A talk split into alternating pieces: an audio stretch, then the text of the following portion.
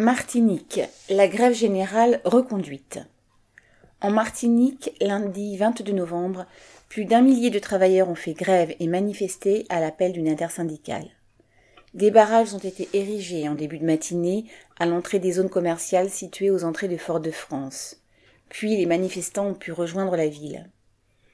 Après avoir participé à une première grève les 15 et 16 novembre, travailleurs de la santé, employés de pharmacie ou encore employés territoriaux ont à nouveau répondu présent.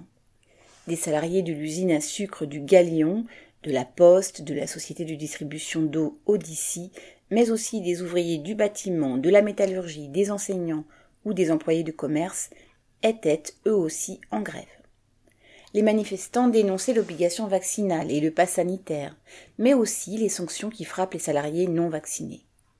Plusieurs centaines d'entre eux sont menacés d'être suspendus de leur emploi, jetés à la rue. Ils ne percevront ni salaire, ni allocation chômage, ni même RSA, subissant une violence inouïe et insupportable. Les manifestants dénonçaient aussi la vie chère et la précarité qui frappe les familles, brandissant des pancartes réclamant des, salaires de 2000 euros nets. La manifestation a serpenté dans plusieurs rues de Fort-de-France avant de s'installer devant la préfecture.